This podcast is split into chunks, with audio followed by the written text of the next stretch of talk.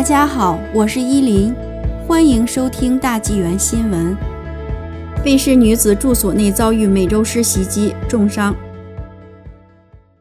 五月四日周二上午，卑诗省自然保护官员服务处在社交媒体上表示，当日早上，本省一名成年女子在其偏远的住所被美洲狮袭击致重伤，随后被空运到医院抢救。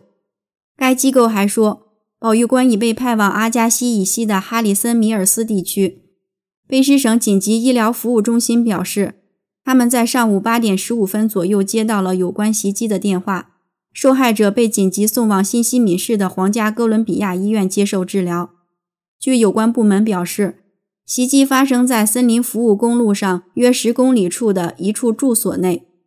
这名女子被大面积咬伤和擦伤，脸部、头部和手臂都有伤。截至周二晚上，伤者的情况基本稳定。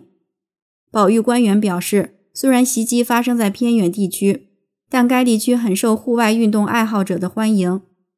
Todd Hunter 警官说，五月一日还发生过一次美洲狮袭击，一只狗受了轻伤。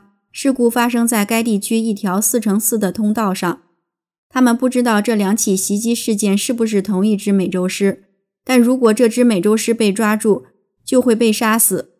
他说：“不能让美洲狮出现在这里，这里有很多人。尽管这是一个偏僻的地区，不能让其他人再受到袭击和伤害。”野生动物保护组织表示，美洲狮袭击很少发生，但进入偏远地区的人们应该小心。